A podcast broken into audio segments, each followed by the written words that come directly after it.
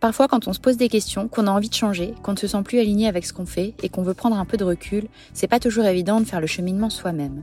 Et ce n'est pas toujours évident non plus de trouver le bon conseil, le bon partenaire.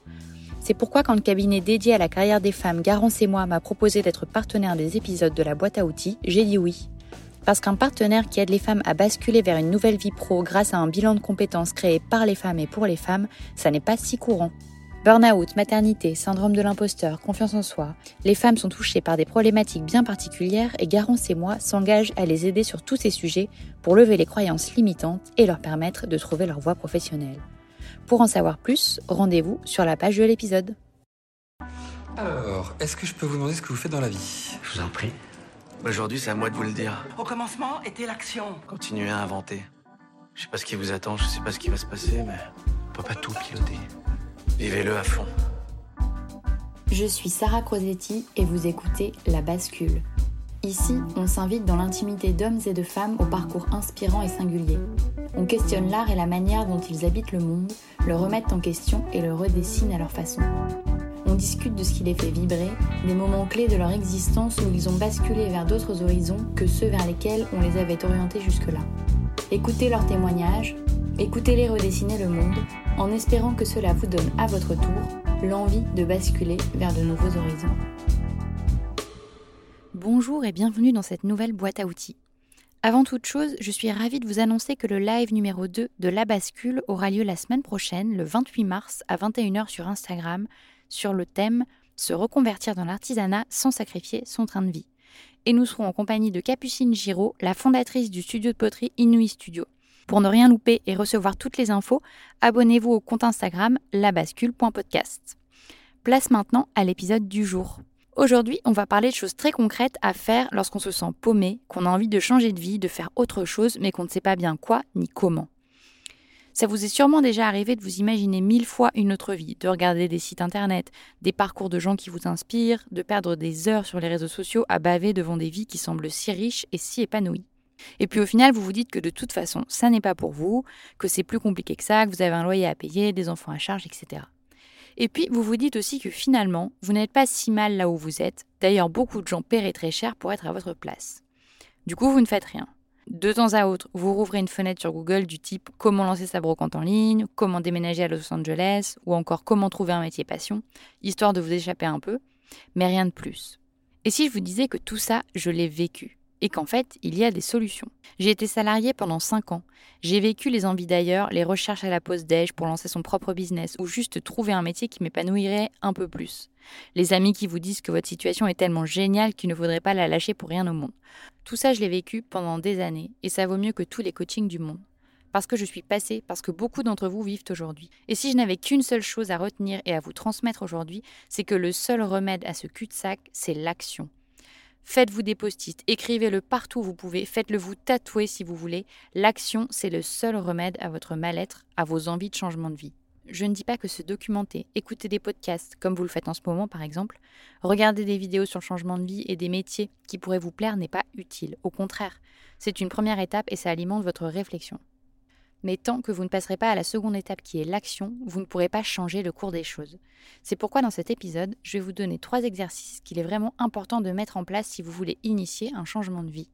Le premier exercice, c'est de contacter trois personnes qui ont des vies qui vous inspirent. Ça peut être des gens qui ont changé de vie par le passé, qui ont un métier qui vous fait envie, qui ont un style de vie dont vous aimeriez vous rapprocher. Peu importe. L'idée, c'est de les identifier, de les contacter, soit par LinkedIn, soit par mail, ou même sur les réseaux sociaux. À titre d'illustration, encore aujourd'hui, je trouve la majorité de mes interviewés sur le podcast en les contactant directement sur leurs réseaux sociaux. Mais avant cela, j'ai aussi contacté beaucoup de personnes qui m'inspiraient, principalement sur LinkedIn, soit parce qu'ils avaient créé des entreprises dans lesquelles je pouvais me projeter, soit parce qu'ils avaient changé de lieu de vie, etc. Et vous savez quoi? Dans 95% des cas, les gens sont ravis de parler d'eux. Sauf exception si la personne n'a vraiment pas le temps ou que c'est Rihanna, mais généralement, vous aurez une réponse positive. Alors quel est l'intérêt de cet exercice? Eh bien, c'est de se confronter dans un premier temps à la réalité, à la réalité de quelqu'un qui a fait ce que vous aimeriez faire. Ça permet aussi de poser toutes les questions qui vous angoissent, de réduire les croyances que vous pouvez faire, et de comprendre que si quelqu'un d'autre l'a fait, alors vous aussi, vous pouvez le faire. L'idée, c'est aussi de rendre le projet tangible, de recueillir des conseils précieux de quelqu'un qui est passé par là avant vous. Si vous voulez vous reconvertir dans la poterie, par exemple, appelez quelqu'un qui l'a fait avant vous, posez-lui des questions pratiques sur la formation, sur le salaire, sur son quotidien, sur les étapes à suivre pour devenir céramiste, par exemple. Bref, entourez-vous le plus possible de gens qui ont des parcours qui vous inspirent. Au fur et à mesure, ça va rendre votre projet de changement de vie plus réaliste et moins effrayant.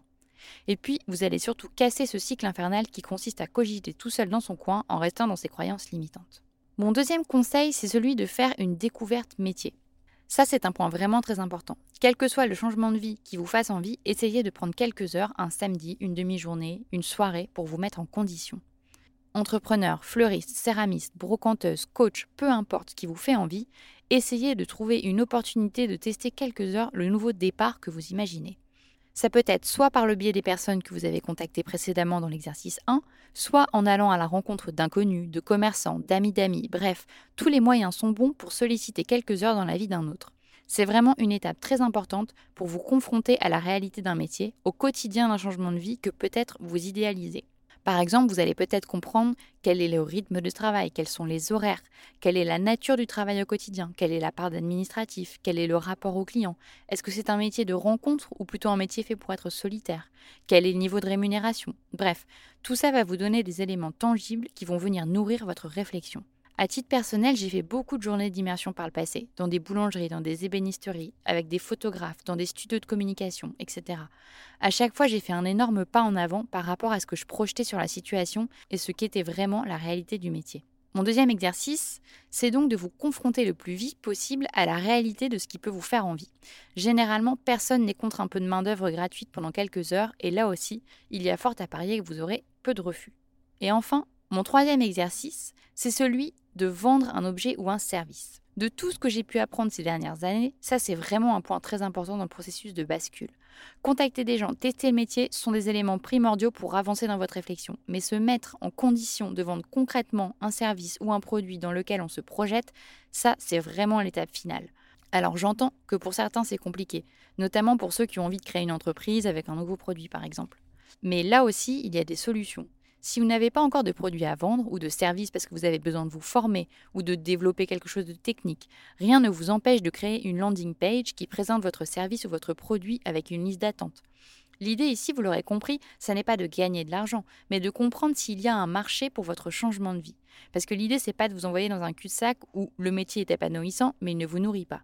Donc testez le plus rapidement possible de vendre quelque chose à quelqu'un. Parce qu'il y a fort à parier que si vous parlez d'une idée de reconversion à votre entourage, ils vont tous vous dire que c'est une super idée. Mais si vous essayez de leur vendre quelque chose, là, il n'y aura plus grand monde et ce sera tout de suite plus intéressant de comprendre si votre idée est bonne. Si vous voulez vous reconvertir dans du coaching, du conseil, de la prestation de service, vous n'avez pas besoin d'avoir changé de vie pour tester votre marché. Faites-vous un faux site, un faux profil sur les réseaux, comme si vous étiez à votre compte et voyez si des gens vous contactent, si votre offre les intéresse. Il vaut mieux faire cette étape lorsque vous n'avez pas basculé plutôt que lorsque vous êtes sans filet. Si vous souhaitez vendre un produit, vous lancez dans la brocante par exemple comme je le disais plus haut, qu'est-ce qui vous empêche de chiner des objets sur le bon coin et d'essayer de les retaper et de les revendre? Si vous voulez créer une entreprise dans la food, par exemple, qu'est-ce qui vous empêche de créer quelques produits dans votre cuisine et d'organiser une réunion Tupperware avec des amis d'amis? Ce que je veux dire, c'est que beaucoup de gens me disent Non, mais c'est pas possible, je peux rien tester, rien vendre avant de me lancer. Mais c'est faux. En réalité, vous pouvez tester votre idée à 90% sans vous mettre à risque. Et quel que soit le projet. Alors profitez-en, vous n'avez rien à perdre tant que vous n'avez pas changé de vie, si ce n'est un peu de temps. Mais ça, c'est un autre sujet. Vous mettre en condition de vendre un produit ou un service va aussi vous apprendre beaucoup sur l'aspect pratique et financier du changement de vie qui vous intéresse. On n'est plus seulement dans un hobby qu'on va tester à ses heures perdues, on est dans une autre dynamique qui consiste à vivre de son activité. Et ça, ça permet de vous rendre compte concrètement s'il y a un marché pour votre projet, si les gens sont intéressés, le temps que vous prenez pour avoir une réponse positive par exemple, les retours que vont vous faire vos premiers clients testeurs. Beaucoup de gens attendent d'avoir posé une démission ou négocié une rupture conventionnelle pour commencer à se pencher sur ce sujet-là. Mais à mon sens, c'est un exercice que vous devez faire avant votre bascule. Pour résumer, voici les trois exercices que j'ai faits et que je vous conseille pour avancer dans votre changement de vie. Le premier, c'est de contacter trois personnes dont les vies vous inspirent et de solliciter quelques minutes de leur temps pour échanger sur leurs conditions de travail, leur rémunération, leur quotidien, etc. Le deuxième exercice, c'est celui de faire quelques heures ou quelques jours, pour les plus chanceux, d'immersion métier auprès de quelqu'un qui pratique déjà le métier que vous aimeriez faire. Et enfin, le troisième exercice, c'est celui d'essayer de vendre le produit ou le service qui est l'objet de votre changement de vie, de vous mettre en condition de démarcher des clients, comprendre s'il y a un marché pour votre produit et si les gens sont prêts à payer pour ce que vous avez envie de créer.